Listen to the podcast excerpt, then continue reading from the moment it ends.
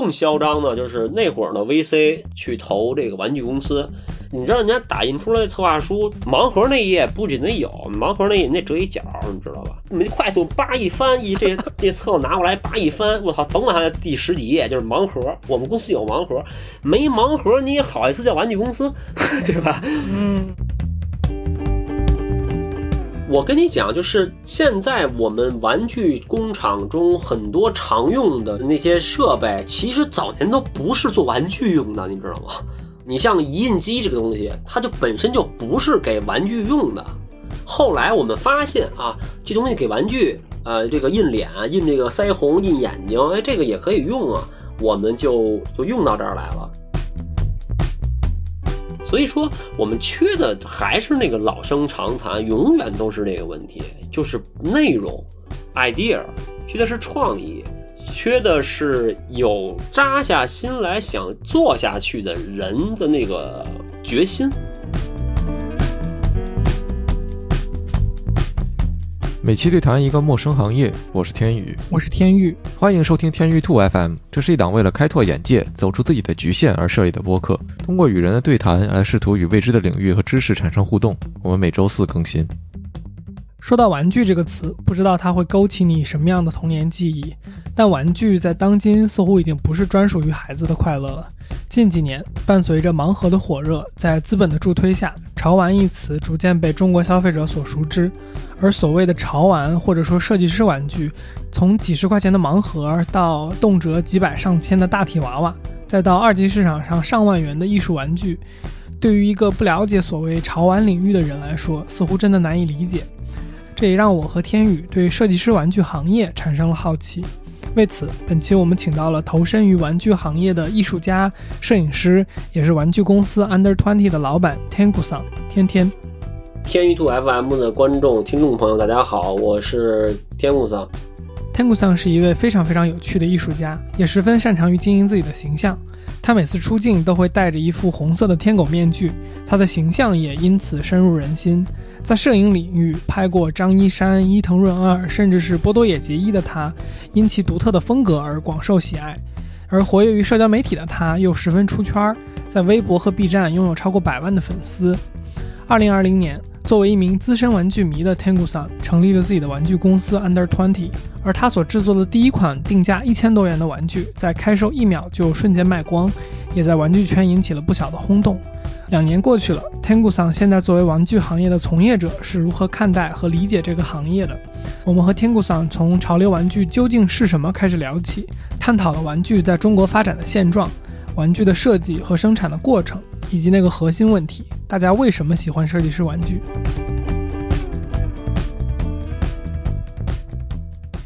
那我就直接奔主题上开始聊啊，就是昨天咱们在做这个预聊的时候，我们有聊到，就是就像中国市场大部分不太了解玩具的人一样，我们会用可能“潮玩”这个词更多。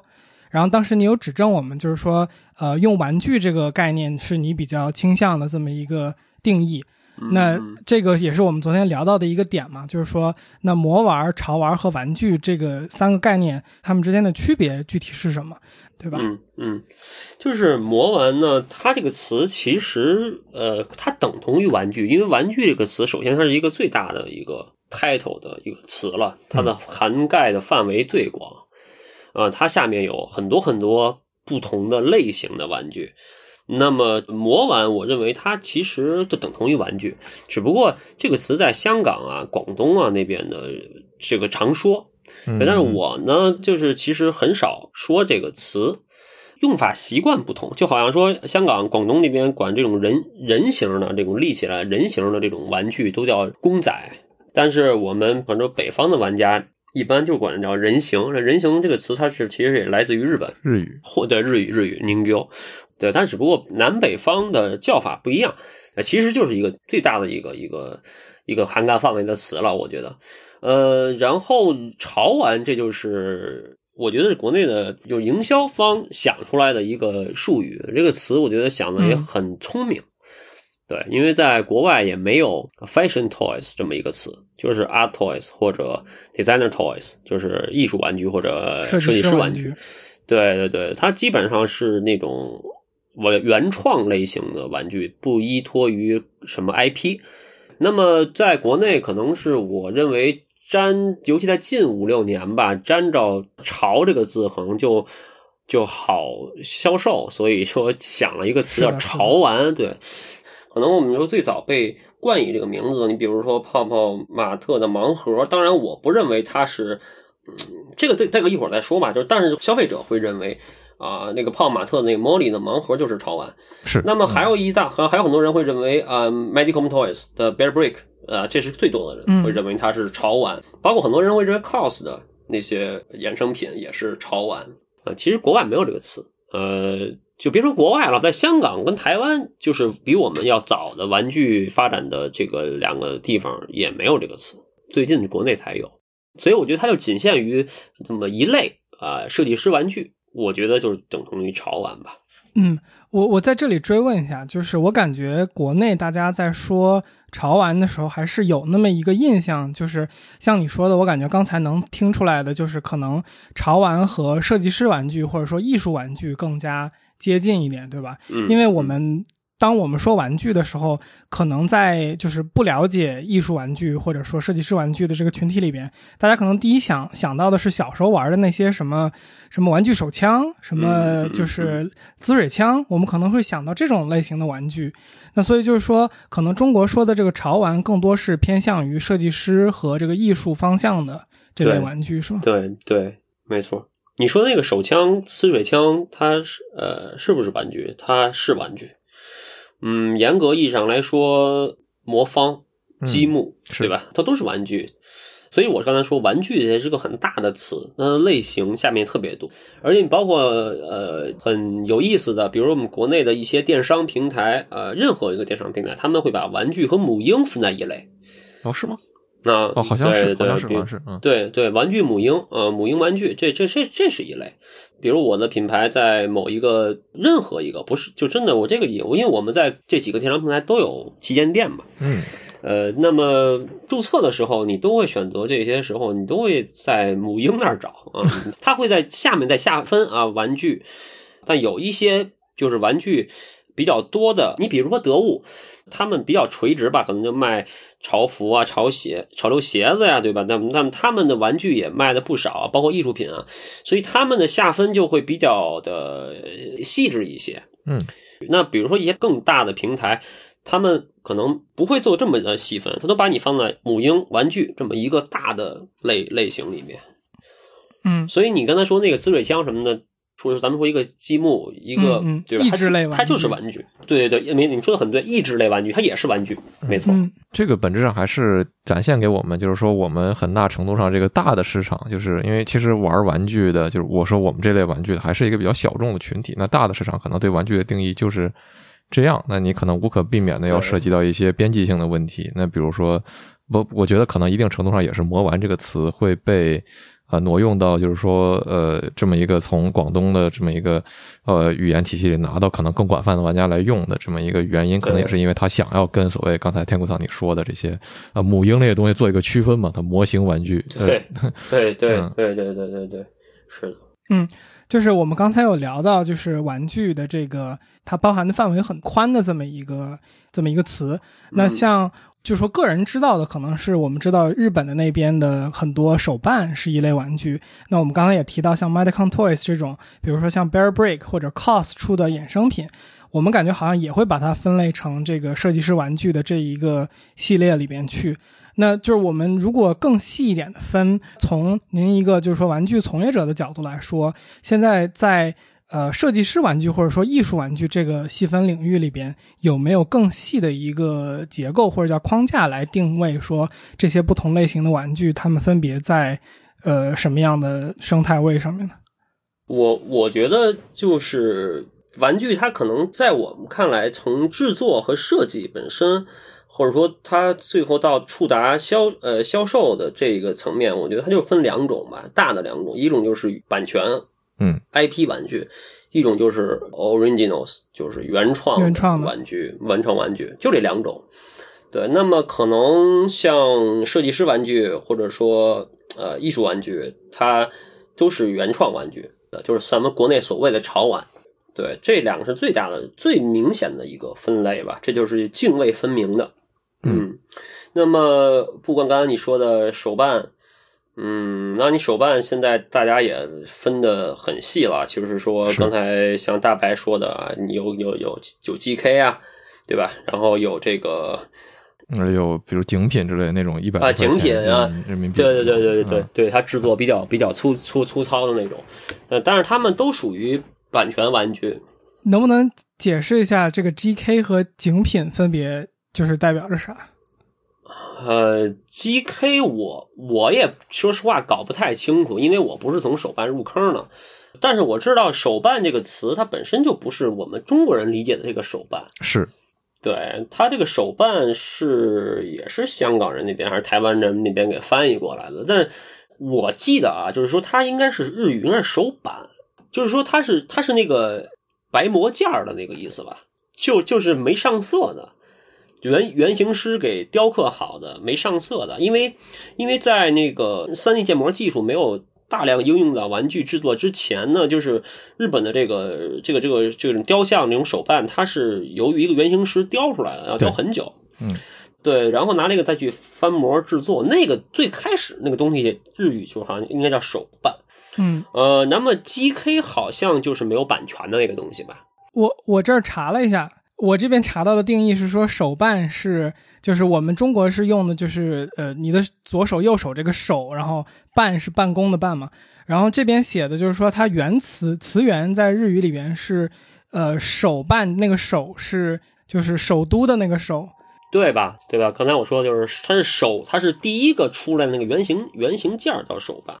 对，然后他说这个就是说，呃，在玩具开发就是新的这个工模之前，会请师傅做这么一个叫起办的东西，然后这个东西就是所谓的手办。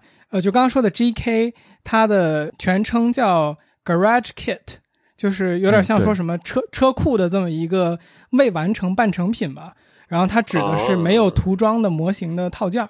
所以你们说的 GK 就是那种灰色的小人儿是吗？呃，不完全是，其实很多东西不完是这样是，呃呃，GK 我虽然手很残，但是其实稍微了解一点，就是呃，这个东西它实际上是，比如说那个像最开始大家都是需要一个，比如说那个软性粘土去做出一个原型，然后那个东西是干了之后是灰色的，然后就像刚才这个那个天谷桑说的，这个东西可能在日本原文里叫叫手板，这个这个部分我不太清楚，但是呢，就是说 GK 是什么呢？相当于你把它拆分好了之后，又重新去灌模。灌出来之后，灌出来一个一个个的塑胶的那种套件儿之后，之后你拿到那个同人展上去卖，然后这种东西是我们叫它 GK，是因为它第一做起来很麻烦，要求的这个含量很高；第二，它本身刚才也像天空上说的，就是说它基本上都是一些同人作品的这样一些内容。哦，呃，日语里的这个同人呢，是跟可能刚才跟天谷上讲的这个 IP 是就正好是一个反面，它同人既包括原创，也包括就是说已有的这些作品的角色，但是你你不拿来做大规模的商业化，它都归到同人的这个类别里面。所以说，这个文化本身它的这样一个背景，其实这个同人文化我，我个人认为，就是其实，在日本这边，同人的书啊、同人的漫画啊，包括这个玩具，其实它有点叫日语就比妙，呃，怎么讲？擦边球啊，爱呃微妙。啊，嗯对，微妙，对，哎，对对对，就是比妙，就哎，你们你们都会日语啊，厉害，すごいね。じゃあ今から日本語。日本語を話せます。いいけど。日本語で。じゃあ今から日本語で。就是呃，说回刚才那个、啊，G.K 说比名有点微妙，就是对对说它其实有点，你说白了，它有它是有点侵权的，只不过你呢没有大规模的量产。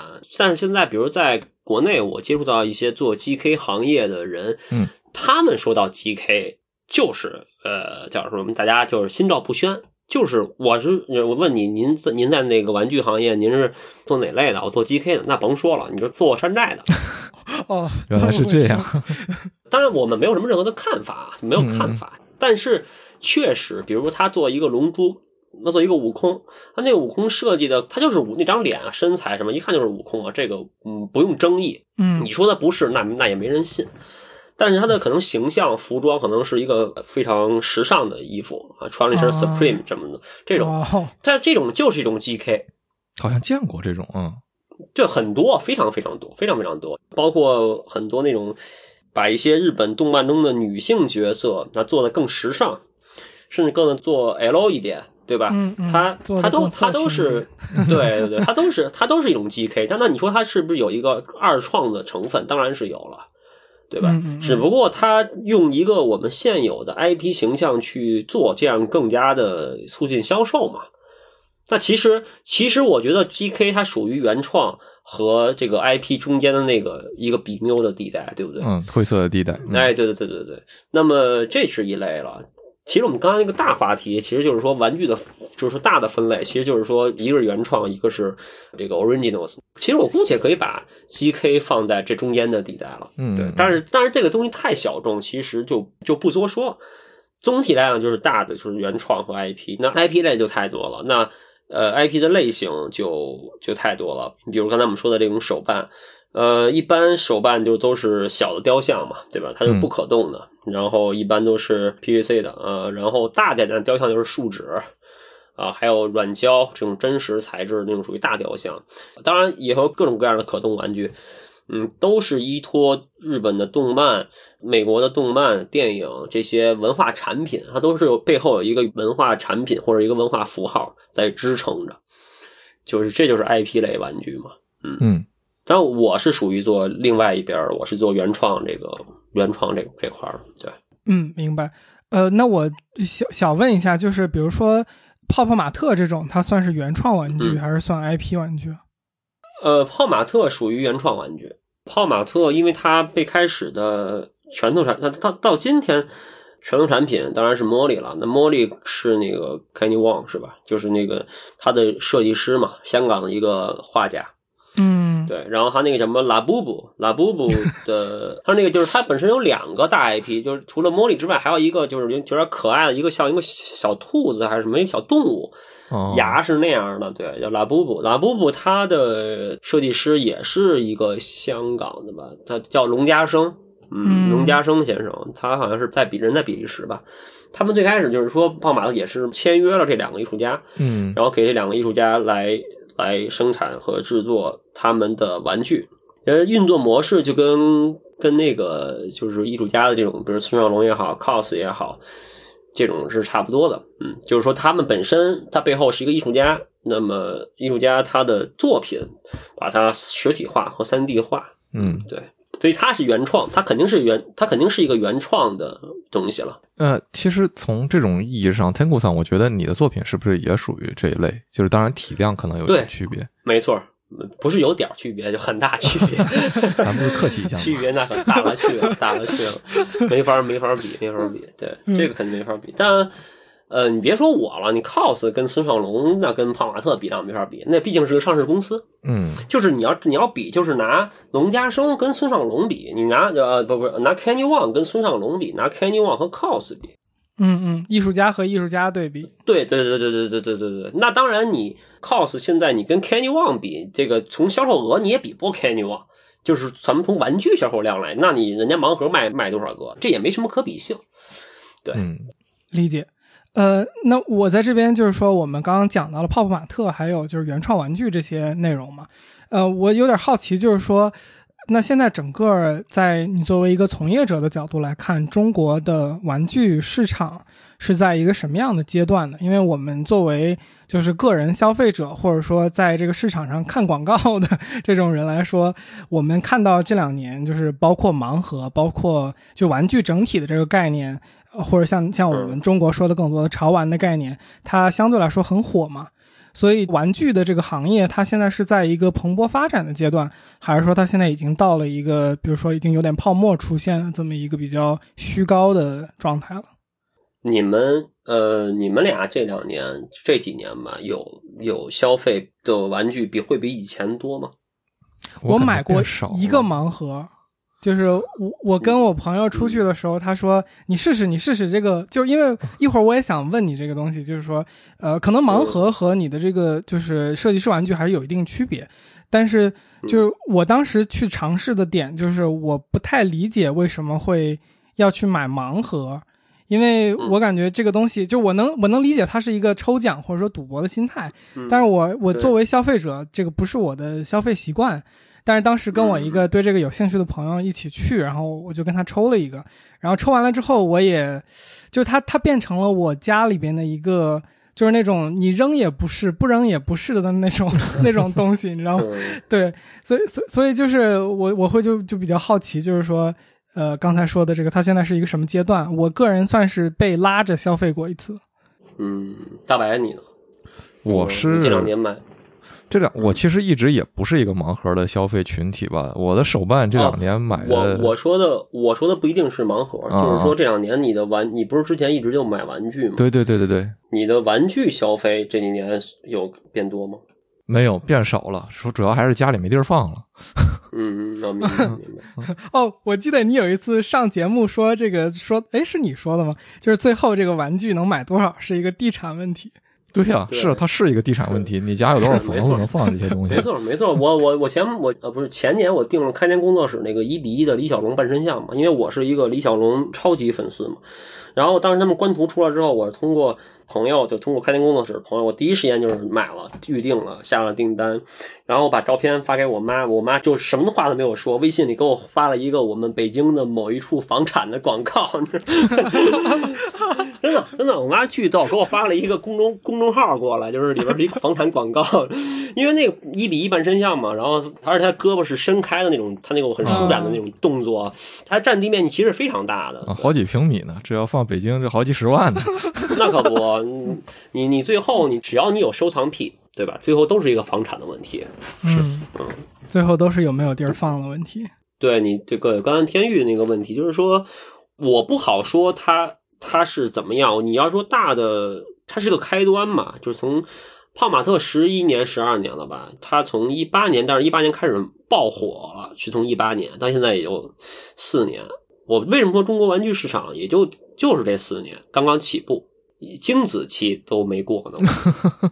对，它是一个问题，就是这个很简单的道理，就是说我，比如我是今年三十六岁，我是从零八年开始入坑，嗯开始玩玩具。那会儿我刚刚上班，我有了钱，嗯有了工资，我才去呃自己买玩具了。但是我从小买的都是那都是家长给买了。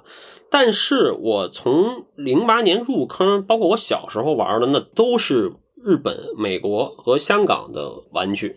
嗯不管是 IP 还是说呃原创，都是香港、台湾和日本、韩呃美国的，少量韩国的。那你什么叫有一个市场？你要有自己的众多的玩具的公司、品牌、类型来丰满这个市场，来充实这个市场。那我们从一八年才刚开始有一个这样的品牌，叫泡泡玛特，他做的盲盒这一类型的玩具。嗯当然，我认为它盲盒它是一个销售模式，但是它也是玩具的一个小分类。但是我认为，从刚开始，目前我们还没有特别多或特别扎实的资金雄厚的或者有历史积淀的玩具品牌，这还没有啊。嗯，对吧？嗯那我们的市场可不就是精子期刚刚开始？至于你说它以后会变成怎么样，我觉得这个综合因素就特别多。是嗯，我可以很直接的说，我跟泡玛特公司里面的一些人也蛮熟熟的，虽然没有合作过，但是也都挺，因为都是这个行业里面的，呃，也去过他们公司聊过。那比如说，我们也探讨过这个问题，我。别人很多人也问我对泡玛特这公司怎么看，大家可能会挺有很多人对他又爱又恨吧。然后我是很客观的，觉得我作为一个从业者，作为一个同行，我会认为他对于这个市场是一个双刃剑。嗯人家出来才把这个盘子做出来嗯啊，就是有了让大多数人、年轻人知道啊，有一种文化产品或者有一种消费方向叫玩具行业。嗯是那你可以除了买衣服、买鞋、买化妆品、买电子产品之外，你可以去买玩具。这个我们才刚开始有，从人泡玛特开始才刚开始有。但但它之前都是我们这种小圈子、文化小圈子。就像我零八年，我工资才一千五百块钱一个月，我大学毕业的时候，嗯嗯我可以买一一个月就买一千八的玩具，一个玩具一千八，嗯，那时候多是多么值钱！你想一想，我是是是，狂加班加三十天，就我还跟我妈借三百，买一个玩具，所以要感谢这个公司的一点，就是人家把那个饼先做起来。嗯他给怎么说资本市场做出了一个案例。对，啊，他至少让消费者知道啊，我们你可以呃去买这个东西。那么它带动了就业，一是工厂盘活。其实，在玩具火这之前的几年，就是中国的那个少有的少有的几个玩玩具展，一是规模很小，在展里面那些工厂的老板拿着名片给那些玩具厂商去发，就求爷爷告奶奶来我们来我们工厂做活。现在你看，你得求着工厂，嗯，对吧？然后第二就是说，让很多画画的、搞建模的、搞三维的，一切包括搞营销的，就是呃，一切跟这个行业相关的人才人都可以有工作的机会，对不对？这是一个特别好的好的事情。很多小孩就是他只要能画两笔，他都可以去尝试。当然，呃，这个后面他也有各种问题，但我觉得这个永远是利大于弊的一个事情。嗯，就是你说这个基础设施的出现。带动了这些创作者的可能性。对，那你比如说，就是如果没有泡马特这个这几年的耕耘，那我就没有机会做玩具。嗯，就比如说，我喜欢玩具这么多，我喜欢玩具这么多年，比如我也有了一些经济基础，嗯，我可以去投资做一款玩具，我卖给谁呢？如果没有这个盘子的话，我卖给谁呢？嗯，对不对？啊，它又不是刚需，它又不是衣服、鞋子、帽子，它又不是吃的，对吧？我有钱，我说现在我做出两万个产品来，这货我压在家里吗？我我那我得买多少大的房子呀，对吧？你你肯定你得得有这个市场嘛，所以我觉得这是他功德真的是功德无量的，嗯嗯的的地方，这是第一点，就是正面。那么他的双刃剑的第二面就是说，他可能他也没有办法，就是从一开始就能教育好市场，这个也不是这公司的责任，但是大企业有更大的责任。当然，这个东西我觉得是所有的时间长了以后，是各个品牌它是共同来教育市场。嗯，那这就是刚才你问你的那个问题，你你花了六十九块钱还是八十九几十块钱买一个盲盒，你说它不符合你的消费习惯，它也不符合我的消费习惯。我从它的做工、它的质量、它的可动性、它的涂装综合来评定，这东西它就是六十九，可能还多了。而且我从业之后，我去了工厂待那么待那么久，趟了东莞那边的水之后，我知道它是多少钱。嗯，当然我不会，我不会这么来评价，我不会让什么衡量。但是我只是觉得，你六十九块钱这个东西，你从这儿入场，就是所有的玩家、买家，他是把盘子做大了。很多人通过盲盒知道了玩具，但是很多人误以为这就是玩具的全部。啊，嗯，就是他等于说给玩具定了一个并不是特别好的刻板印象。哎，对。那么之前很多人跟我说，说你乐观点想啊，可能大家通过盲盒入坑，然后这些人入去了几个展会，进了几个群，他总有机会接触到其他类型的玩具的。嗯嗯嗯，我觉得这个事儿，我觉得这事儿乐观了，就是他可以接触到，但是他未必消费得了。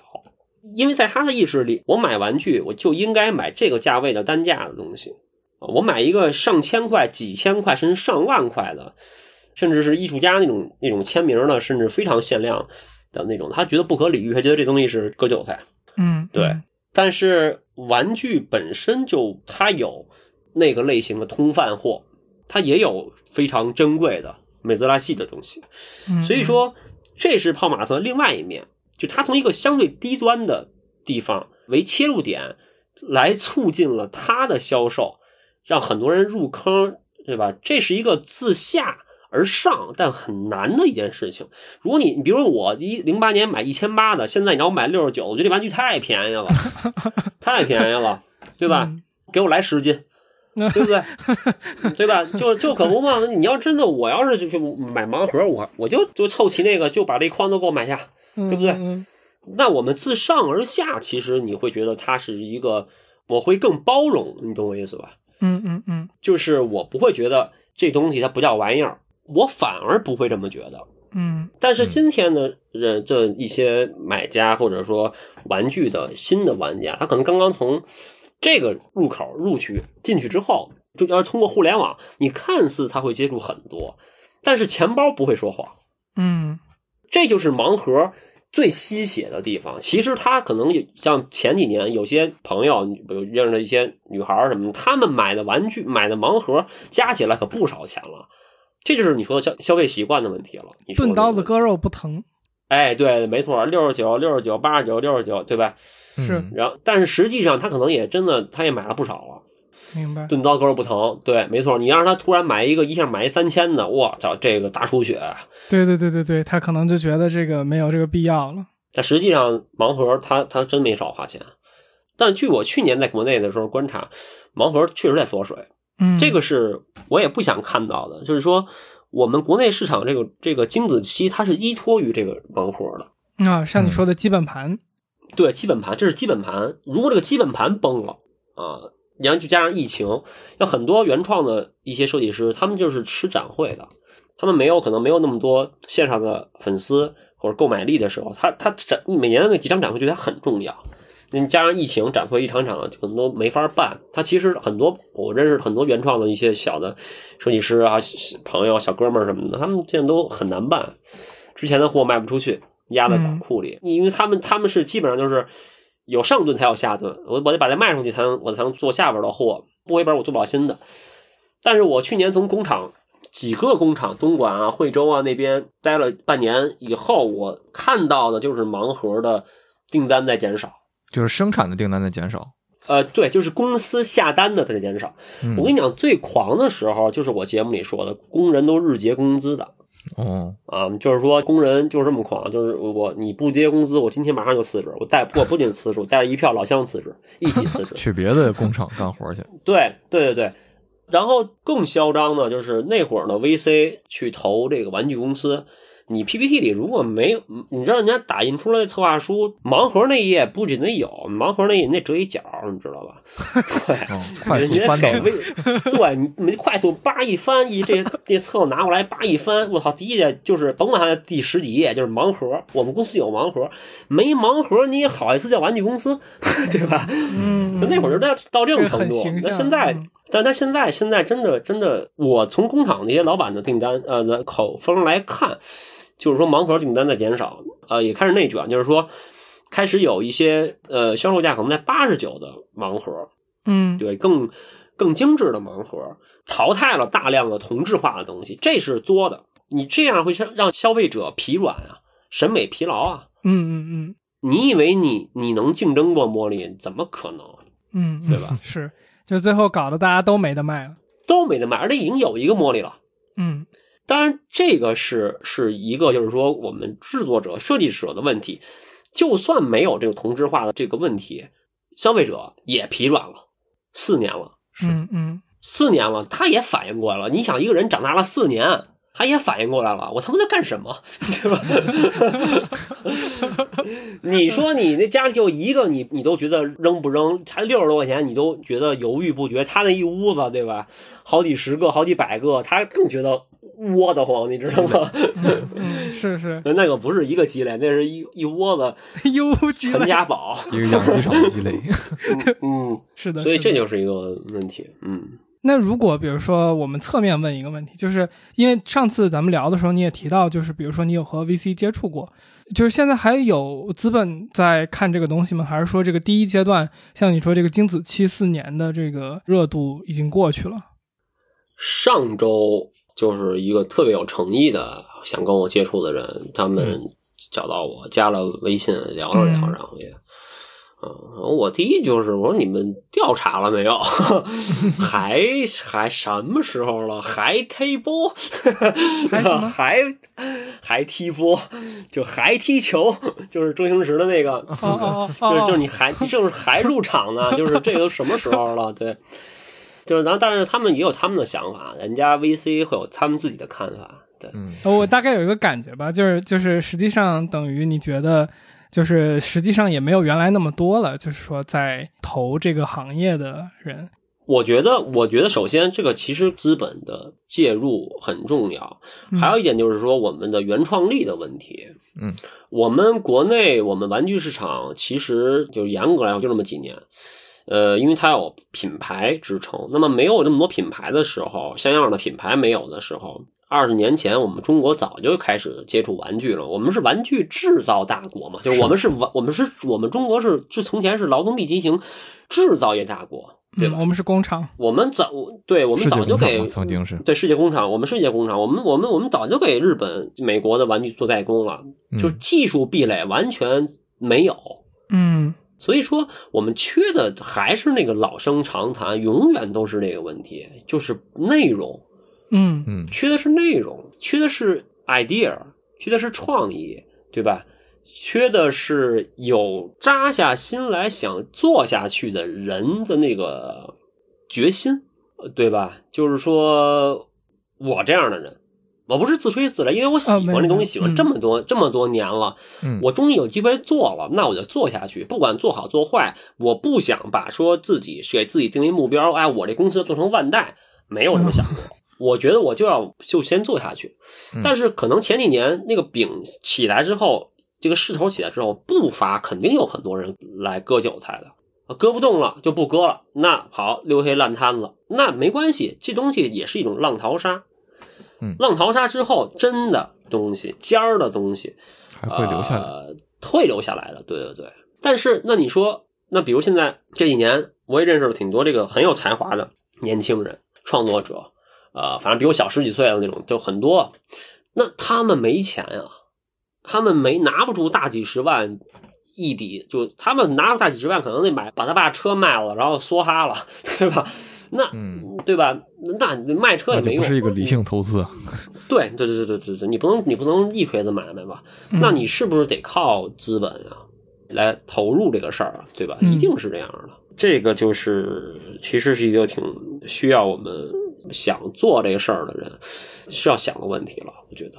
嗯嗯，我我我刚才在就是 Tango 桑你讲的过程中，包括之前我看你的节目和听你上其他的播客，我都听到过，就是你一直在说做玩具这个行业，呃，需要坚持。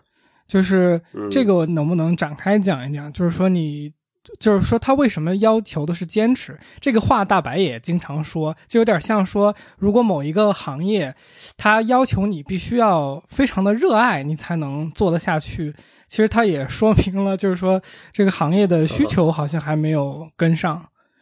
不是，我觉得，我觉得现在呃很多事情理所应当的事情，嗯我其实同意天谷桑的这个观点，就是说，我们现在 很多时候觉得说坚持是一个好像美德。对对对，啊或者说就是说，大家会觉得说不坚持也没有关系，但是说呃，就看我觉得看本质上有点像很久以前我们谈过，就是说你最终是积极的还是消极的这样的一个人生态度。就是说，如果你觉得说你的这个坚持或者你的努力会对行业的未来有帮助的话，我觉得大家都会。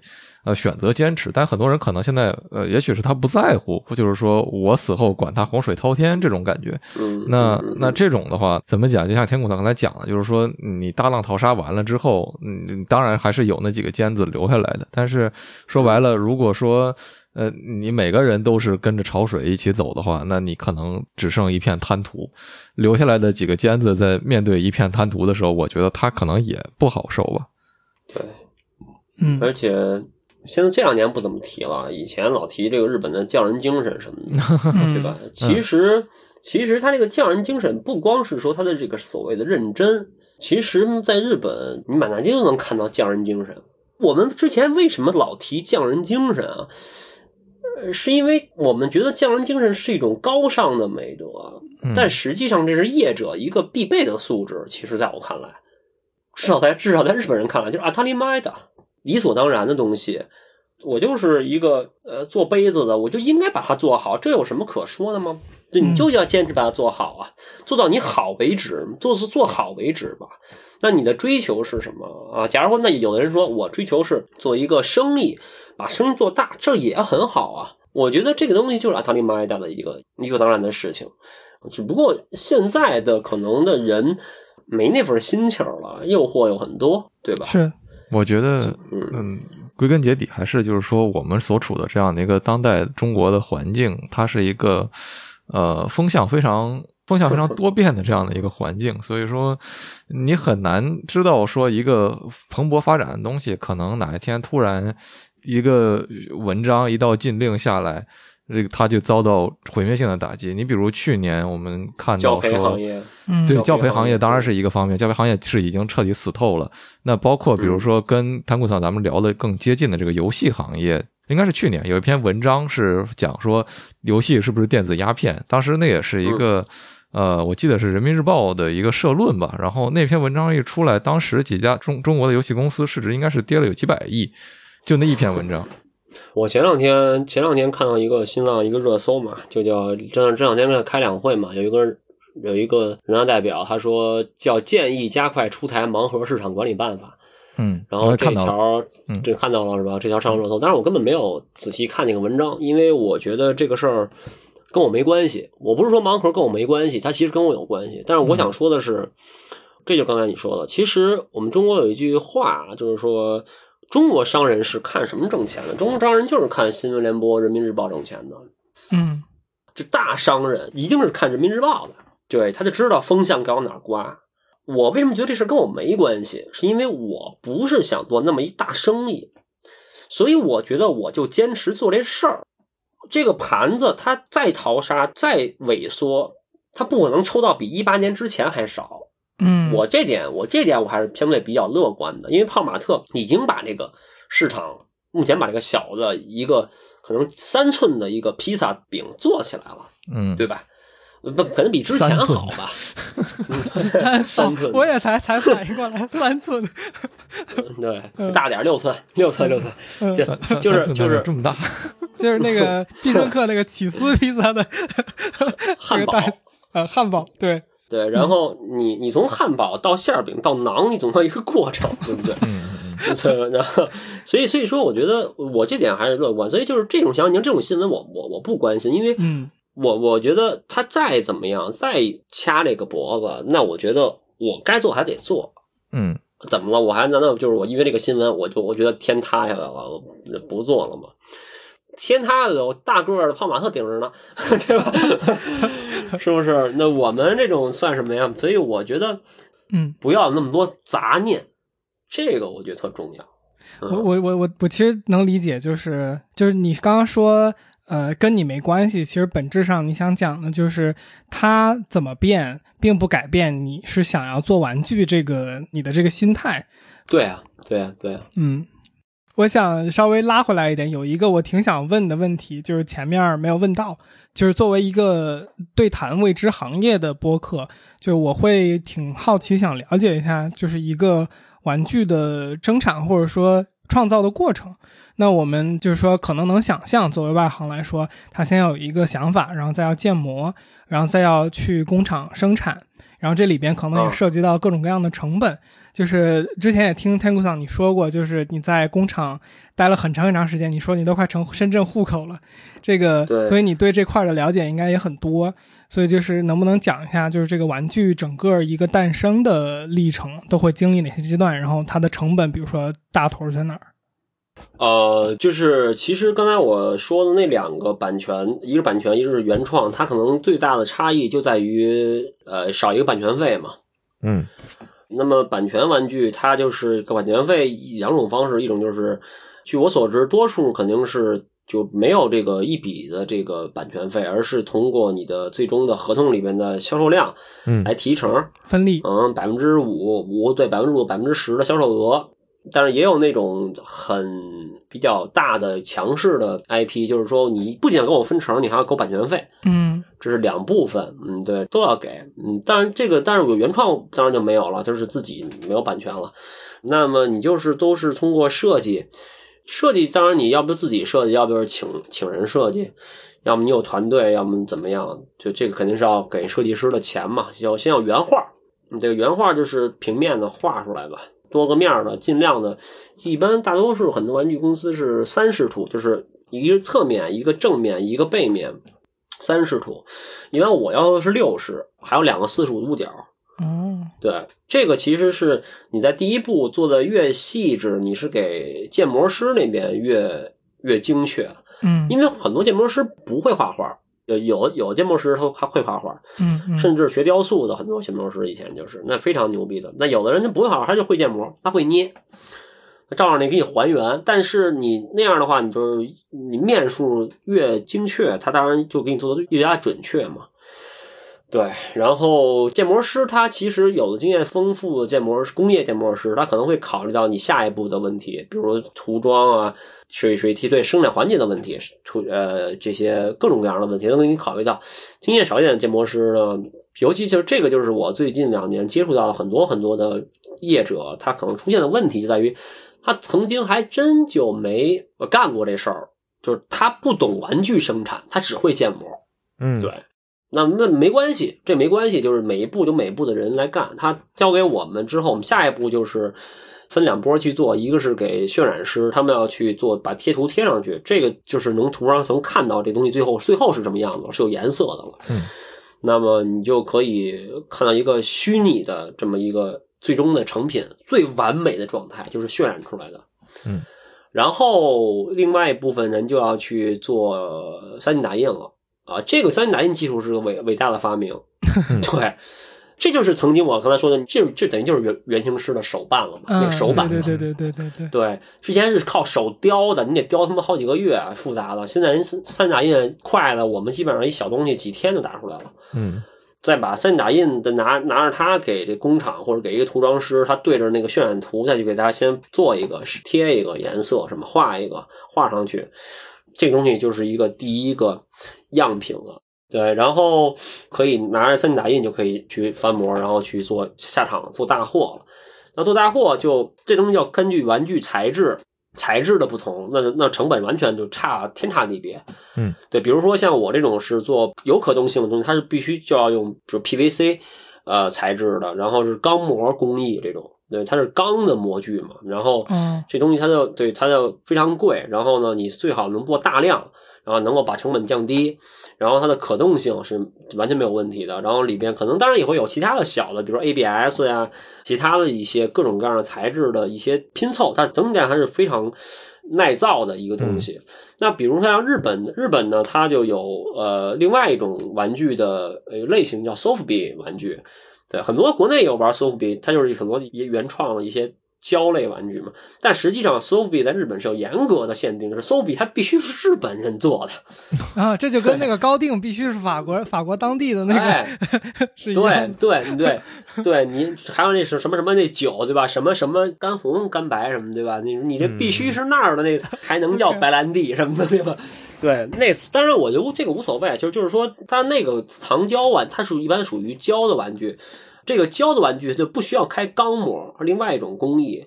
对，那么糖胶，很多人说糖胶，糖胶，他以为是一种胶材料，不是糖胶，其实指的一种工艺的名字。嗯，呃，油炉工艺还是一种工艺，但这个工艺它的优点就是在于它的便宜，它不需要有钢模。但是它的缺点是因为它不是钢模，所以它的每一个单品的质量很难保证。嗯，比如会出现站不稳啊、脚不平、这坑坑洼洼的问题。所以它适合做小量的东西，品控不好做。对，小量但成本低，成本低呢，这样的话，你说艺术家可以少花点钱嘛，对吧？他不需要一下付出那么多成本，对吧？但是它同样能保证一些一些可动性，这都没问题的。然后还有一种就是，可能那就不叫玩具，就属于一种就是树脂，那种就是比如雕塑类的，就是树脂材质，它会非常漂亮。嗯。你们在展会上看，有很大的那种，非常大的那种，几十厘米甚至一米、两米的那种，都是树脂，它不能动啊，它只能这摆着，非常帅，一个大场景什么的那种。对，当然它不能叫玩具了，可是我们把它给归在这一类魔玩这一类里面吧，可以。嗯，那那个东西就是另外一种制作工艺。然后我今年也会做一个树脂的产品，那个可以做的很漂亮，对，可以做的很很震撼。嗯，但种类很多，种类非常多，反正万变不离其宗。都是这么一个制作流程，然后最后你就开始，然后你就开始销售呗，宣传啊、销售啊、拍照片啊什么的等等。那这里边最贵的是开模的成本是吗？嗯，不是，就是这个东西不好说，就是不是说我们我们不按这么算，而且你把每一个工序的钱说算出来，呃，你说它贵还便宜没有意义，因为你工序必须得做，贵你也做呀，对吧？其实这个没有意义，总体来讲就是人工最贵。嗯，目前对，就是对于一个工厂来讲，你的要求越高，时间越长，人工越长，人工越长，花钱越多，就是这么简单的道理。你要是这儿这儿能忍，那儿能忍，那其实可以在你原来成本上再打一个折，五折都可以。嗯对，那你这做的东西什么样保证不了？你比如我合作的这个工厂老板，他可能关系比较熟了，他会告诉你，哎，我你你这样这么做行不行？这么做能便宜多少多少钱？嗯因为我们在报价的时候会有表格的，会给你写，甚至这负责任的专业的工厂会给你写的非常细。你你这么做就多少钱？你这么做是多少钱？你选哪个？选哪个吧，嗯对吧？我我都会选最最贵那个，别跟我废话，就是最贵那个整，对对，嗯，明白。我我刚才想问，就是因为我在你的视频里边有看到，就是这个受成本影响的，比如说，呃，你一个玩具要拆成多少零部件儿，然后比如说嗯，印刷要印几次，那你像那个零部件儿，不就直接影响到像你说钢模很贵嘛？那这个、啊是是嗯是，比如说我最近做做的这款玩具，就是我们前就是在大前天，呃，三金大衣那边告诉我说说说哥们儿说您这个这么大一玩具，您拆成二十二个件儿了。说你之前那款才十，就是我第一款那个最简单的那个连体服的才九个件儿，第二个是十三个件儿吧，十四个件儿。说你这款二十二个件儿，因为这个玩具是大概十厘米高，嗯不大。这个玩具如果是这么细的话，就得两套模具，两套模具，一套模具是现在就大概就是两万多块钱，嗯两套模具就四万了，对吧？四万多了。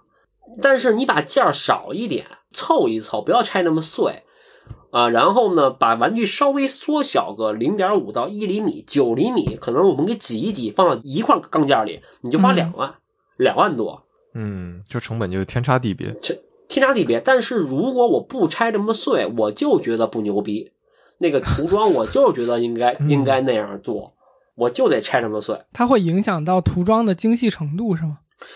不光是涂装，它有很多很多的呃影响。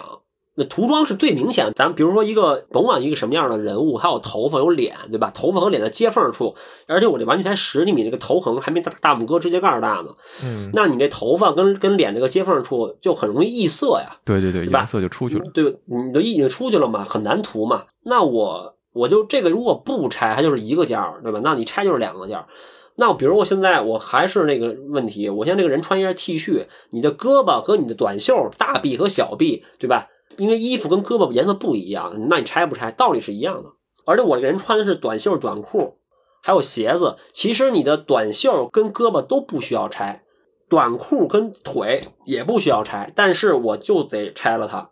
这样，因为我想多一个可动性，嗯那你其实你这个完全是不一样的效果呀。那你多了一倍的钢模，那你成本就多了一倍。啊，是的，它影响的是不光是钢模了，它最后的用料也不一样了呀。嗯嗯嗯，你说用料的量是吗？对呀、你你做没那当当然了嘛。涂装的人工费也上升了很多。对呀、它是一个连锁反应啊。嗯嗯嗯，我听你的那个视频里边说，就是现在玩具行业还是一个就是非常强人工的一个行业，就是大部分的，嗯，比如说拼接，然后粘贴，就是还是人手在做，是吧？对啊、当然。嗯，这个是为什么呢？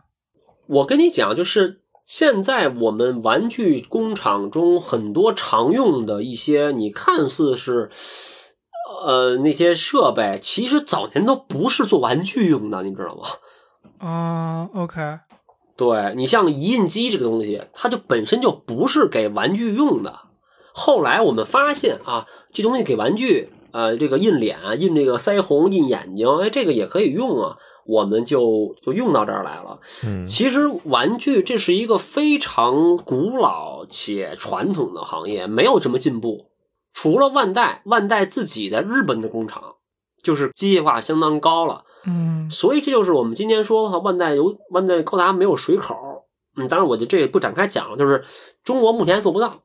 嗯，OK，就是那个接缝。对，这个还是有一些技术壁垒的，就是说，但这个东西也不是不能不能做，只不过我们中国的这个工厂做大部分百分之九十以上的玩具都没问题。嗯只不过高达它那个工艺是一个，就类似于有点那种特殊化和专利化的感觉，那只是它一个特点，那不重要。就是就是说，总体来讲，这个世界上做玩具的就是我们 Made in China 了，Made in China 嗯就这样，那其他国家也没有也没有做的呀，他们也做的不行，对吧？我们已经做的最好了。明白了。因为这东西就是它很多的工艺没有特殊的为这个东西去制作这样的设备，嗯。对这个没办法，因为这个东西很传统，它又不是高科技。呃，因为玩具它到底还是一个相对的一个简单的一个制造制造业的产品了，工业品，所以所以说它这点设备加这点人工就能把它解解决掉，干嘛还要做一个说？专门给他弄的一个机器，对，我知道，你知道之前有一个，我认识一个人吧，一个一个哥们儿，嗯就是他母亲有那个精神上的有点问题。他曾经说过一句话，特有意思啊，就我我我没有歧视他的意思，就是他他妈以前就真的搞那个物理这块儿的嗯啊，有文化的人，就是挺可惜的。他他说一什么话？他说我想发明一个机器，就是从这边往里边扔羊毛，那边直接出毛衣。嗯这个只是就可能在哆啦 A 梦的里边是有这样的东西啊，嗯嗯嗯它其实衣服，你说现在服装今天的科技到今天程度，能这么做服装吗？还是不能的呀。嗯直接这边扔原材料，那边直接出成品，不能啊，对吧？它还是需要一个一个的工序的嘛。就相当于说我这边扔稻子，那边直接出米饭，这这个而且是热的，对这个啊目前还做不到啊，是对？吧？而且现在产业结构也要求，也需要有人工参与，这种才能就业啊，全他妈机器了，那人怎么办？嗯对吧？嗯嗯嗯，呃，你说到这个，我就是也说个题外话，就是我和我代理的这些品牌方，我们聊的时候，他们就讲，就是呃，现在这些服装已经可以出衣服了是吗？呃，不是，倒不是那个，不是不是，已经可以，我是我是已经可以直接你这别扔羊，然后那边那边出毛衣是吧？连 烤羊排是吧都？给都对，给带进去一边出一毛衣，一边出毛衣，一边出羊肉火锅。没有没有，呃，我我其实是要说跟你同样的观点，就是他们讲就是呃很多这种小厂，它都是就是夫妇一起进厂，然后他们去订那些，比如说一套衣服。为什么就是说量大，就是他们给你便宜？其实有时候不只是说，啊、比如说他一笔能拿到更多的这个现金，而是说，比如说你就做十件儿，因为很多一部分是这工人手做，那就做十件儿，这工人刚上手习惯做这件衣服，然后你就让他换了。嗯，如果你做一百件儿，他前前二十件儿把这个活儿练熟了，后面八十件儿他做的就很快。对，没没错儿，没错。就我工工厂工人也是这样的，就是工厂的工人，呃，玩具工厂的工人也是这样的。这工人可能前天跟他老乡在隔壁拖鞋厂做拖鞋呢，然后听说玩具玩具工厂缺人，工资高，然后别的老乡把他带过来，跟着干几个小时之后，你就干粘这东西这一件事儿。刚开始粘的不好没关系，过一会儿你粘好了。嗯对，然后他根本不知道自己在干什么，你懂吗？嗯这就是劳动密集型，这个也这他也没必要知道自己在干什么。啊，他知道自己做的是玩具，但是他什么玩具什么，他根本不 care，根本不 care，无所谓的，就是粘嘛。而且，呃，组装车间这是最后那一项，就是粘这个东西，把胳膊和短袖拼起来，帽子和头发拼起来，嗯，这个事儿是最简单的事情，就是最玩具流程中最没有技术含量的事情，就是粘最后这一步粘。嗯他们的工资也是工资也是最低的。那么他们一进场就是来干这个，嗯嗯对，就是那么你刚开始的人工，你粘五十个跟粘五万个，完全是成本是不一样的，嗯对吧？但是其实你他粘五万个，比粘五千个的时间可能是一样的，你懂我意思吗？嗯，就它不是一个递进的关系。对你粘五千个，可能你粘，如果一个新人，啊，可能这个例例子有点极端，比如说你粘一百个，跟粘两千可能是一样的，嗯你这一百个根本不熟，全是废的。但是这个货可能就我们只需要一百个的话啊，一定不能找那个新手来干这事儿，这一百个全废了。对，但是你如果你非得让这一个人干，他可能粘了四百个，最终他能拿回一百个是好的。但是他粘那四百个的时间，其实跟他最后我直接告诉你，这个货一共粘一千个，其实最后是一样，因为那一千个他中间早就练好了。嗯嗯嗯，它其实粘的越后边是越来越快，越来越快，越来越快，它必然能粘了。明白对明白，所以说也是越多，它成本越低，是这么一个意思。理解了，有意思。OK，我我我聊一个我特别想聊的话题，就可不可以我们一起聊一聊？就是说，比如说一个玩具产品，或者说一个，呃，说白了一个文化产品的一个创造的过程。就是人他购买一个玩具，在我的理解里边，包括我看你的作品和内容，就是他应该是对这个东西产生了喜爱，他才会有消费的欲望。因为这个东西本身它没有过多的，就是说实用价值，它更多是我们。比如说，作为一个摆设或者我们把玩的一个小东西，它并不会就是管我们的温饱或者怎么样。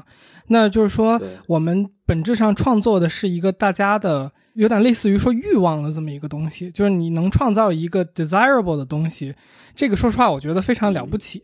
就是我我觉得给一个背景情况，就是我自己的生意，我是在把中国的小的设计师，然后我们再把它卖到美国市场去。我其实是一个线上的买手店这么一个生意，那你能不能帮我把我的玩具也卖到美国去？我我可以试试。其实我想过这个问题，咱们之后可以细聊。这个我我觉得其实是可以考虑的，但是就是说，呃，我能看到，就是因为我们是等于说我们是销售方，所以我们作为渠道方，有时候我们可以看到，就是有的东西好卖，有的东西不好卖，然后这个好卖的东西，往往它就是创造了一种。就是大家对这个东西想要的那个欲望，那其实我一直是想要去理解或者说总结一个创作者的角度，他是怎么去创造这种欲望。就是我觉得，哎呀，这个太难了，我觉得。呃，我觉得我自己不是，我觉得我自己没有没有什么资格聊这个话题。就是说，我不认为我自己从玩具这个产品，就是咱们就是。有一说一，就是说玩具这个产品，我目前出了四款玩具，其实都是以我自己个人 IP 形象做的设计。其实严格来说，我没有真正的说下放到市场里去，你知道吗？嗯，这东西当然是我自己我个人的优势，就是有一定受众。那我我我不用，我是傻子，对吧？但是，呃，你说怎么如何？你问，因为我本身我本身是一个摄影师，对，嗯。你问我说如何创造拍好一个照片，呃，或者说如果你如何塑造一个艺术家的形象，这可能我能跟你聊一聊。但是你说作为一个玩具产品或者一个这样的这样的东西，我还目前没有做那种完全脱离我，我正当然现在今年正在做，正在正在目前正在做一款，呃，但它也也是一个真人形象的 IP，但并不是我是别人，嗯，它也是有这样的一个。群众基础在，因为这是一个策略问题。比如我现在突然间，我想设计一条狗，这狗这个形象的玩具，嗯，那我要考虑的就就就就非常多了。首先，那狗有这么多种类，它是什么样的狗？哪个种类的品种的狗？什么颜色的？它的表情是它它是类人拟人拟人化的，还是卡哇伊的？还是什么样？是什么材质？那考虑的东西太多太多了。是这个，我觉得我没有特别大的资格去聊这个购买欲望这件事情。每个人，我觉得每个做产品的人，呃，我觉得艺术家的作品也是他的产品。当他脱离了他的手，走向市场，就跟你没关系了，就是就是产品。你的照片、你的音乐、你的服装，对吧？呃，你的视频都要交给市场去检验了。呃，我觉得它有共通的部分。嗯，但是但是就是说实话，我有一丢丢不同意你刚才说的这个观点，或者说我觉得和你之前说的一个东西是有一点冲突的，就是因为刚才你讲，比如说空山鸡，或者说包括今年的那个 Daniel Arsham，他们的玩具，大部分消费者购买他们的玩具，不是也是，呃，先有的对于这个设计师或者说这个个人，我们管他叫 IP 的这个。认知，对，然后才带来了它的这个相关的，比如说我们管它叫周边的这些销售，就是因为我们刚刚有讲到这这些人他呃体量很大，或者说他做的很好，那我觉得这种也是创造欲望啊，只是他和他可能个人的这个形象的挂钩是比较强关联的。可能刚才你说的就是你说的创造欲望是就是这个玩具本身，或者说当我们看到这个产品它自身的时候。它那个东西自己能产生欲望，就是说这个产品自己能卖自己。对，是啊，是。我觉得这个太难了。我就是我就是这意思，就是说，所以我说我我要非常诚实的说，我没有经过特别大的市场检验，就是目前我出了这么几款玩具了，是因为还是其实在这个小圈子里转，或者我去个展会，我亲自去，那会来很多的这个所谓的关注者。他们关注的是我这个人啊，我好不容易从外国回来一趟，他们来看我，人顺便就买了，就这么就这么简单。嗯你没有经过真正市场的检验啊，这是我非常诚实的说的。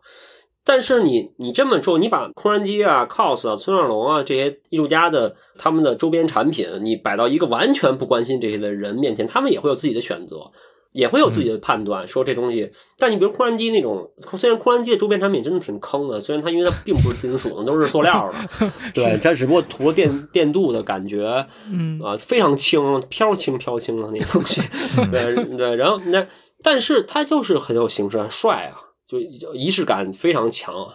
嗯对，但是你可能尊上龙也有非常高端的人形的手办，我也见过，就是卖也卖特别贵，其实也也很帅。但是你它的另外的大众化的，呃，他那个怎么说差点流产商业的电影，对，当然商业部分的运作有商业部分的规则，有便宜也有贵的，但是它可能是吃的也是，如果我们给一个完全不知道他是谁的人，我相信很多小姑娘也会喜欢他的东西，嗯嗯嗯，呃，你懂吧？就是就是牛逼啊，就是画的就是牛逼啊，我觉得。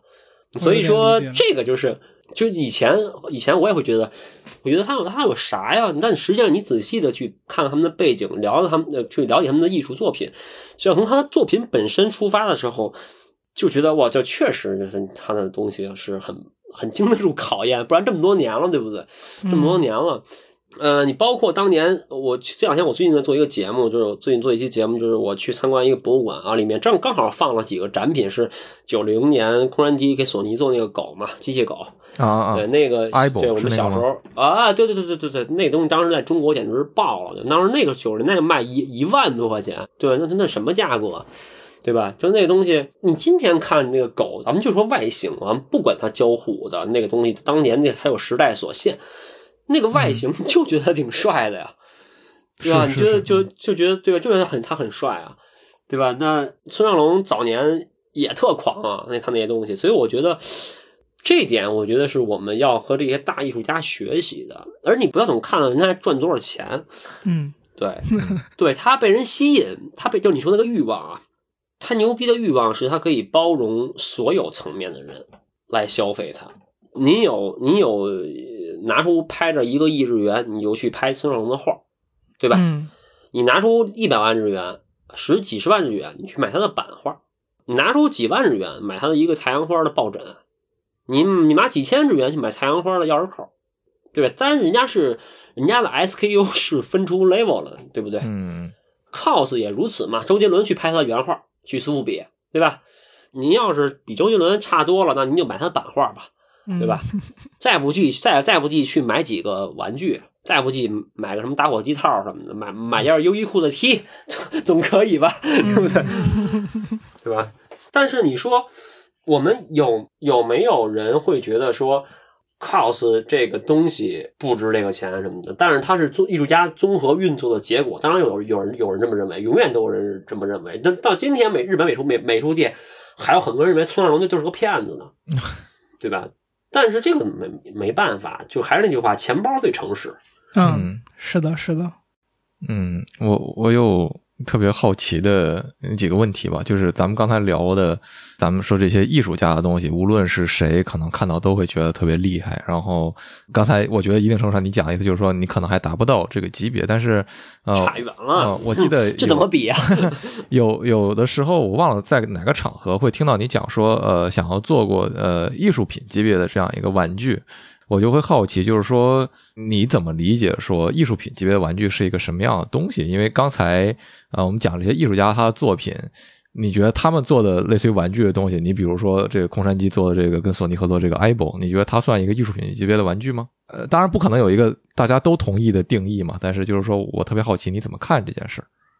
我觉得那个两点，一点就是咱们最表面的这个 design 设计本身就是艺术。嗯我觉得任何一个立体化的、平面化的，它只要是人通过自己的大脑想出来的，然后画出来的东西，它都是艺术。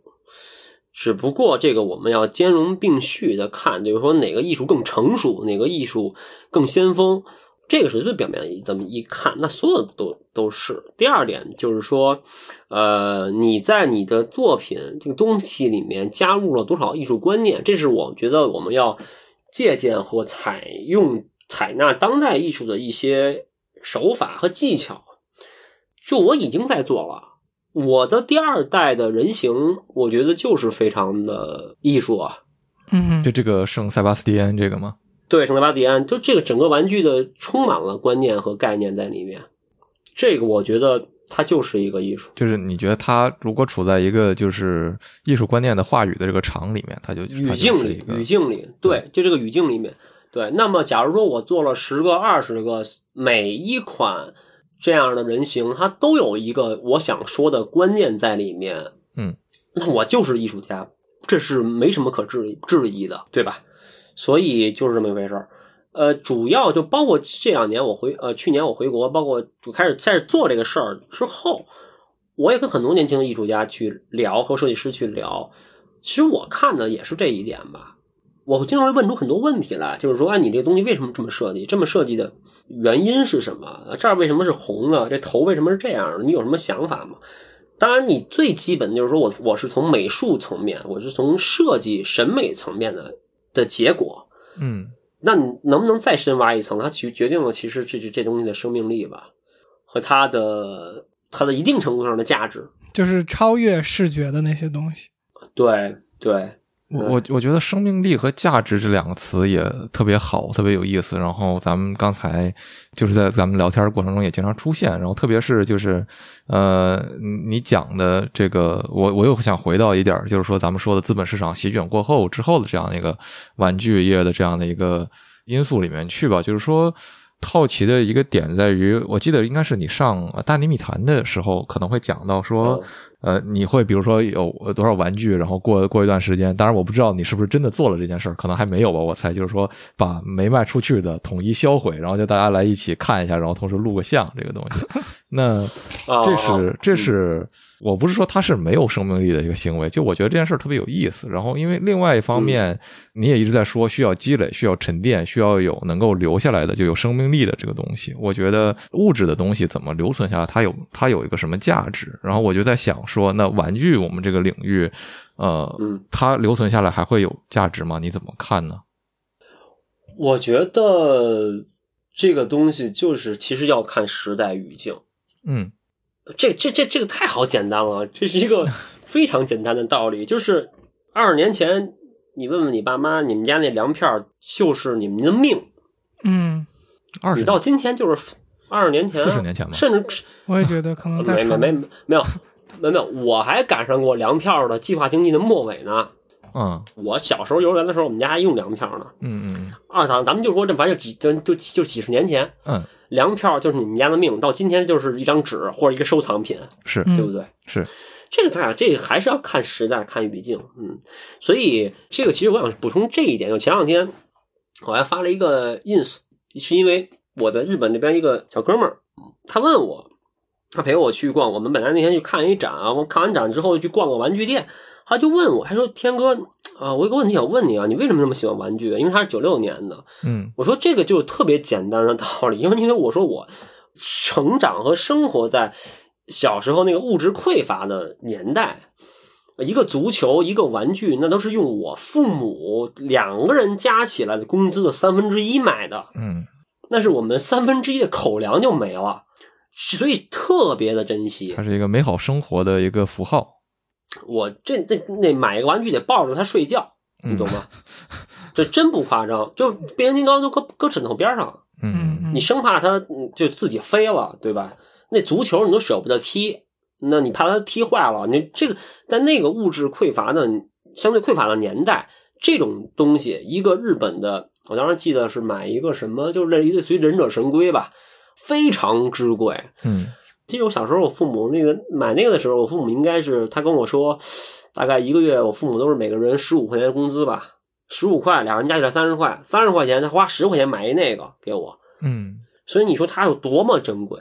是，那么，所以我们会觉得能拿在手里的东西是最珍贵的东西，这是跟我们成长环境和成长经历有很大关系。那今天的九五后、两千后，他可能一出生就是玩 iPad 长大，他会觉得可能会可能会觉得虚拟的东西更加的珍贵，可能觉得 屠龙宝刀九十九没有十九百九十九，他已经习惯了。嗯，哎，对啊，他可能觉得哎，一件游戏中的呃一个皮肤啊，觉得我操，我全服这就我一个人有，倍儿有面子，对吧？一把一把什么武器，一一把什么枪。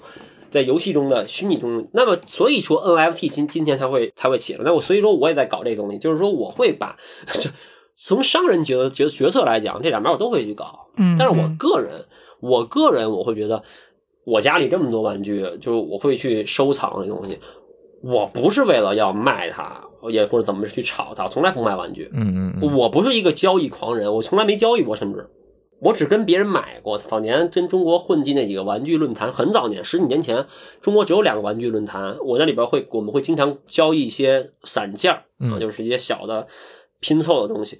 我没有卖过玩具，从来没卖过。嗯，我觉得你说的这个特别好，就是我我刚才也在想，就是呃，你说就是比如说从物质匮乏年代走过来的时候。我们可能喜欢，就是有一种对物件儿拿在手里面的这种安全的感觉，或者说它代表了某种我们小时候想要的那种幸福感。就它是一个集体记忆吧，一定程度上，包括就是我们喜欢什么东西，本质上还是被当时的那个时代的那个烙印所局限的。我觉得 t e n g s o n 说的特别特别对，就是比如嗯，你是八零后，我们是九零后，但是就是说我们这这两代人可能都是还能在电视上看到日本动画的。我觉得这是我们会喜欢很多，就是说日本文化的这样的一个因素的一个根本原因，就是说我们从小耳濡目染，然后现在日本文化可能越来越被大家接受，就是说的一个原因，就是说我们这两代人的消费力越来越强，那本质上就是还是你谁谁有钱谁来决定这个东西。那呃，包括呃零零年的。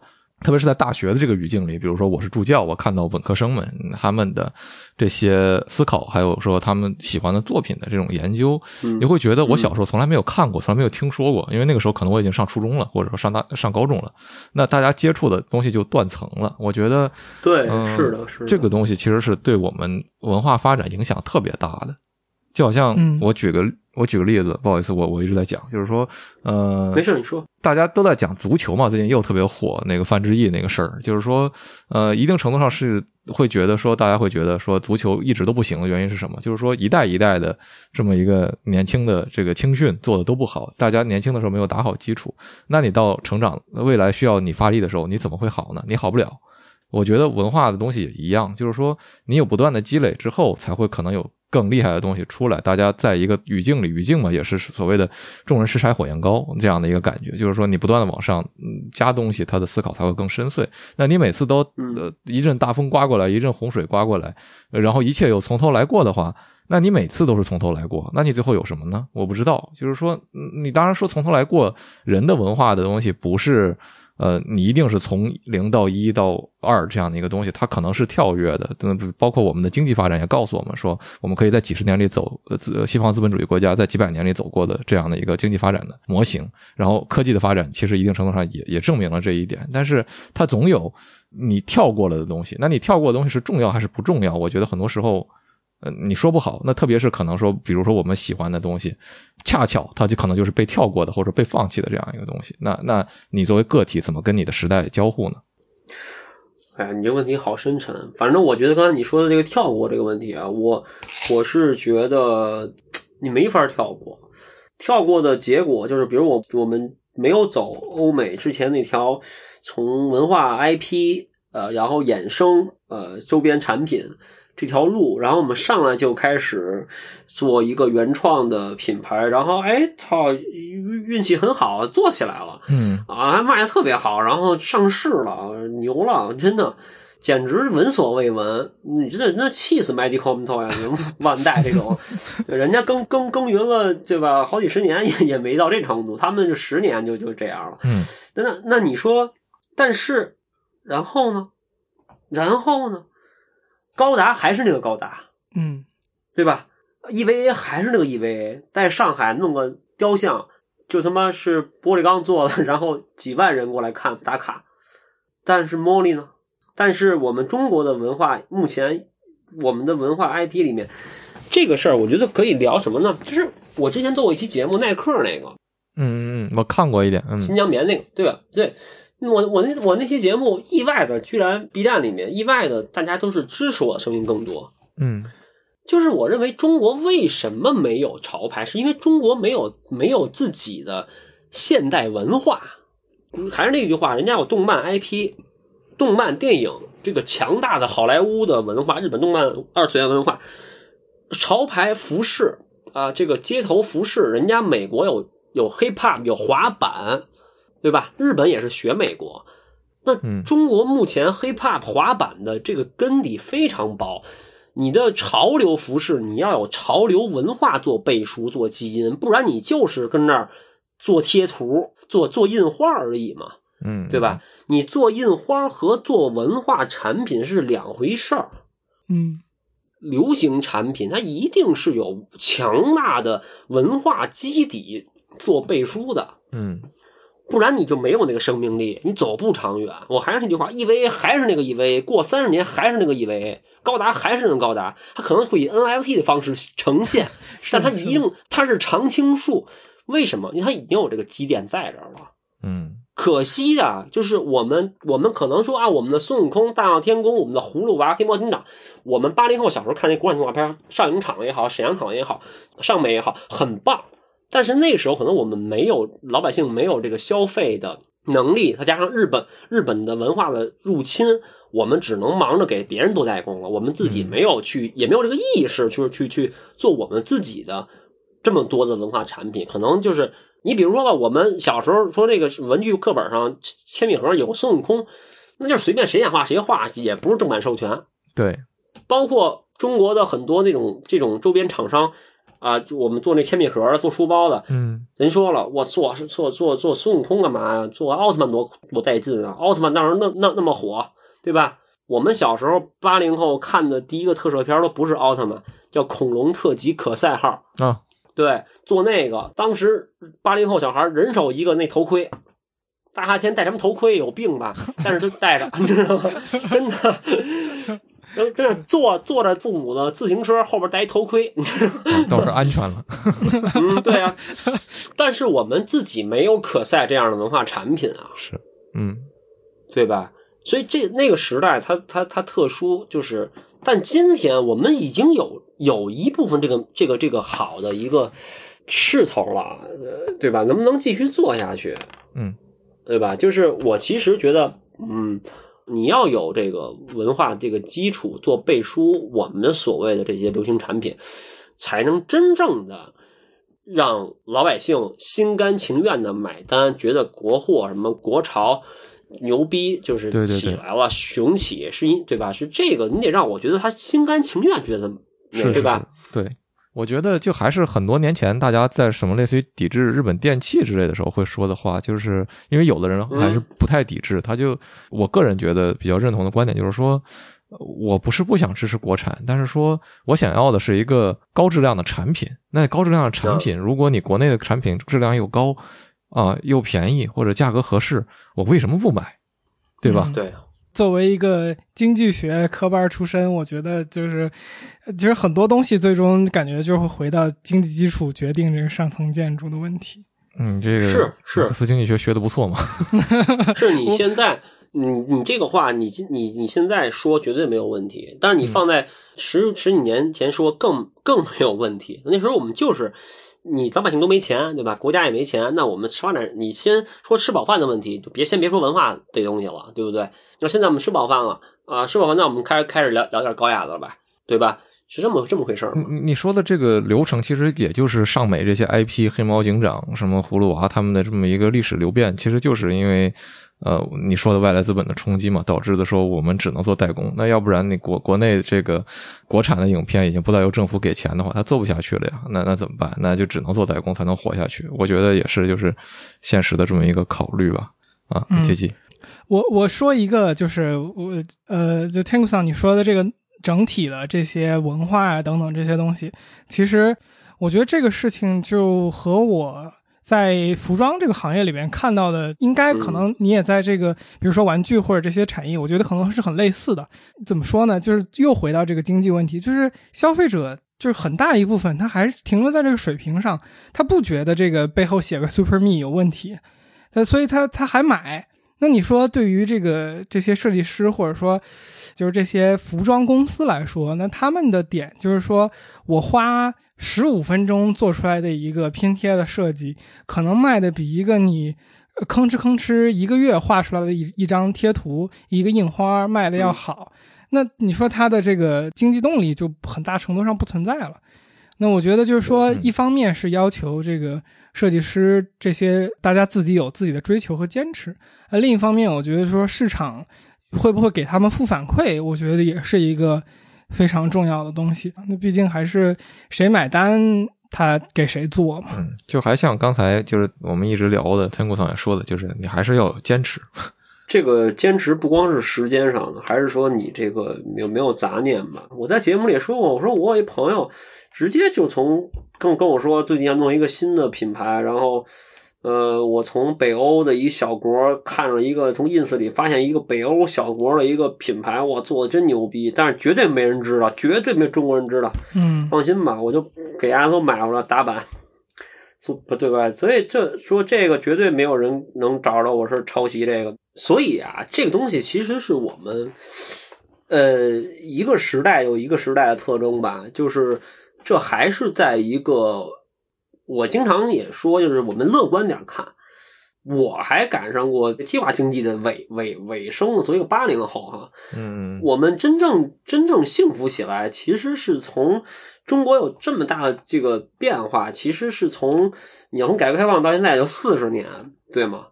四十年，中国老百姓，呃，彻底说我们现在呃，这个这个大部分都不需要考虑。吃饭的问题，那没多少年，对吧？对，也就二十年。那你可能二十年，经济基础、经济上层建筑，那你你才二十年的建筑，所以这个都是正常的。那，你看看耐克的历史，耐克的历史之前也就一定干净吗？对吧？一定光彩吗？是的，对吧？所以这个这个是非常非常正常的，光明点的看了。嗯，但是至于至于至于说。就包括你们俩，我们这代人能不能看到说中国有像啊玩具界的万代啊，什么服装界的 LV、Supreme 这种啊这些大品牌不好说。但是我这点就确实，嗯，觉得一代人有一代人的使命嘛，嗯，对吗？就是说我们这代人的使命，就是你做好你自己的事情就行了，嗯，对，就是我我就想做一个好的。玩具的小品牌，以后如果中国还有人做玩具的话，他看到啊，中国曾经有一个人做了一个原创的玩具，他是这样的设计，这样的艺术观念，然后以这样的做工做出来的。我这么热爱这个行业，我就更我更加有使命感，你知道吧？是是是，嗯，对。假如我是一个就为了割韭菜的这么一个，就是我就趁着那股风进来，那我就别做，那我那我应该去做盲盒。前几年。应该折个角做肯定，肯定的呀，肯定的呀。如果真为挣钱，不，如果真为了挣钱，别做玩具呀，对吧？我找个大学门口开煎饼摊好不好啊？对吧？哎，你是不是还卖过那个麻辣烫？谁卖麻辣烫？我那是跟人开玩笑啊！我就看到有一个，你是哪听来的？就大内那个节目里边，然后对对对，我当时也对我我也跟开跟象征开玩笑，我说我也也是这么说的，我说我应该跟他妈啊，当时我们说的时候，夜店不挣，开夜店可能不挣钱，嗯，对。就是你要你要真正想挣钱，你就去夜店门口开麻辣烫，那帮姑娘蹦他妈一宿，三点出来了就饿得要命。你开麻辣烫那绝对挣钱，你知道吗？对，那时候他们根本不管，喝一肚子假酒出来之后，你知道吗？就巨想吃麻辣烫，就一定要跟着开麻辣烫摊。说的是这个，然后你还真以为我开麻辣烫？没有，我我就看到有一个简介，我就说，哎，怎么还有这么一段啊，对对对。不，但所以就是说，就是说，真的，我要真正真挣钱，你就肯定不能用这种方式去做。嗯嗯嗯，对，就是你比如说刚才说的 IP 玩具，这个目前就是我现在坚持的一个东西。我目前我不会去做。说到现在，中国跟日本的这些玩具，从玩具啊、文化产品的这个交流和这个这么多年了，很顺畅的，而且很多日本的动漫。的版权，嗯，现在很多的中国大陆公司手里面，就有代理公司，你花钱就可以来做，非常的 easy，不难，是。一点都不难。对，但是有很多那个就是曾经非常有梦想的原型师，和曾经也像我一样非常怀着一颗赤诚之心，就是老玩具迷入坑做这个玩具，比我早很多年的一些老前辈们哈，就跟我说千万别做，完做版权就像吸毒，你做了一次做了一次赚了钱，你就想做第二次。哦，对你，你你买一路飞啊，你只要做的差不太多，他的粉丝就会买啊。那好，挣挣钱了，这不用动脑子，因为路飞已经在那儿放着了，那个形象已经你纯做服务嘛，对吧？嗯嗯嗯，就我很多，我不瞒你们说，我手下有一个同事，就是他曾经就是做 GK 的，嗯就是他在对于玩具这个行业的各个流程就是相当之娴熟，呃，所以后来他跳槽了哈，他独立干了段时间，然后我说那那那你跟我来干吧。那他之前自己也做 GK，我就跟他说你别做这东西，你这么好的才华不要浪费在这儿，好吧？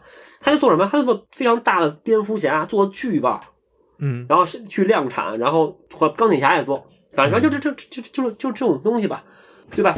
那这东西就要就就像吸毒一样，你知道，就是你做完之后挣了钱，然后他想做第二个，可是以他的画画等等这些能力，他我看过他很多原创手稿，所以我才把他招过来。嗯可是他说我这原创我卖不出去，我不知道卖给谁，我不知道，但我的蝙蝠侠一定有人买。我他妈微信里有两百多个玩具群，你知道吗？嗯呃，所以他说我的玩具就是不说我蝙蝠侠不光在中国卖，在美国我也卖，嗯你懂吧？就然后就然后就是很多人在泰国哪儿哪儿都卖，卖的好着呢。那么我认识，包括我在工厂的，现在看来就是我的前这些老前辈们，可能他们嗯。可能他们都比我小，但是他们也是早年就是动手能力非常强的原原型师，嗯。他们的梦想就是做玩具，做原创的玩具，或者做没想过做今天这么大，但是就是开始做了 IP 产品之后停不下来了，嗯，因为你团队要养嘛，然后欲望的膨胀，但是这个东西是一条路，就是这个你想让公司发展壮大是一条路，但是我可能会做一些呃原创的一些 IP，呃，就比如说也是真人啊，可能一些名人，我跟他们谈一下版权，来做他的这种形象的玩具或周边产品。就比如我早年我我买我是通过李小龙的玩具入坑的嘛，嗯。那么玩具市场这种人形玩具那太多了，对我就是从人形玩具入坑的，所以这个我可能会去做这种，但因为这个发挥空间比较大，相对比较大，你可以做不同的比例的，你可以做那种高度还原的人形呃冰人那种类型的，你也可以做非常呃漫画化的，你也可以做非常帅的那种那种呃这种设计感非常强的。但是动漫 IP 和电影 IP 它就圈的比较这种限限定比较大，你不能把蝙蝠侠画成那样，你必须按照那个原来那个形象画，你只能以那个嗯，它一个合同里规定啊，我你买的是哪部电影的蝙蝠侠或者哪部漫画的蝙蝠侠，他的那个时代的那个对吧？那个设计必须还原。嗯啊、对吧？是这样的，所以我对那个东西没有没有兴趣，以后也大概率不会做。我会去谈更更有意思的版权，是对，比如说 Magic Home Toys，大家都知道他出，呃，他旗下的 Bear Brick 就这个这个这个熊，嗯，但其实他早年做过，他其实年头不长，也就三十年左右，他们也做过很多很多很多版，他今天也做版权玩具嘛，也做呀，他们的产品线非常非常多，非常多，但是他们还有一个类型叫艺术家人形玩具，就是糖胶小人儿，然后什么呃，像比如说法瑞啊、Kiss Carry 啊，然后像安利沃霍这些名人，像阿里、马林蒙路，就特有意思。然后其实这也是一个系列，然后头卡系列底下是个小袋儿，然后特别廉价的包装，我觉得做的非常好啊。嗯，就就是我觉得一个一个公司的 SKU 有各种各样的类型，但是我可能以我对玩具的爱和我对玩具的了解，我大概率是不会做那个类型的版权玩具的。对，嗯对，那我那样我不如去做 GK。都是赚钱嘛，那个更好赚。OK，感谢这个这段儿我们好推心置腹啊。嗨，这里是后期的田宇。嗯、我相信你从本期的节目中也听出了 Tangu 桑对于玩具行业的热爱与使命感。我个人呢对此也真的非常的欣赏以及佩服。那不知道你之前是不是设计师玩具的玩家？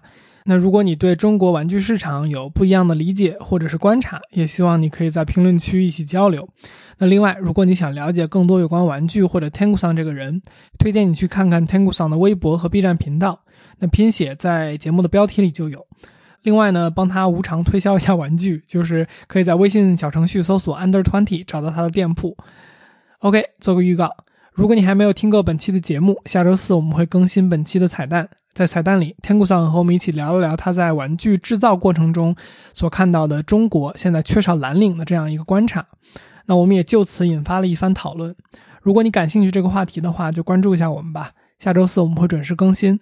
另外，天宇兔 FM 的听友群现已开启，如果你想加入和我们一起直接聊天，请在微信搜索好友 ID 天宇兔 FM，拼音的天域，阿拉伯数字的二，再加上 FM，记得是添加微信好友，不是公众号，然后备注一下来聊天。我们会尽快把你拉到群里。最后，如果你觉得我们的节目做得还不错，或是你从中得到了一丝启发，请关注、点赞、评论，或是把我们的节目转发给你的朋友。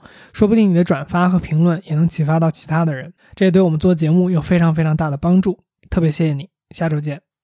嗯，那回头我们聊聊这个玩具的这个出口。行行行，看看这个，如果定位合适的话，当然可以。嗯，好。呃，对对对，就是 感谢天谷桑来参加我们的节目。我们这个小小的节目也又请到了一位 大嘉宾，没事没事，辛苦了辛苦了，我也很开心，没有我也很开心。对对对，这真的是聊得很深，我觉得已经算是推心置腹了，在一个节目里边。再说就直接说成本了。对对对，再说就该说成本了。是是是，就差那么一点就给勾出来。行，好嘞。好的，那我们今天的节目内容就到这边，感谢天谷桑来参加。好，那我们说个拜拜。谢谢你们二位。嗯，拜拜，拜拜，拜拜，拜拜，谢谢。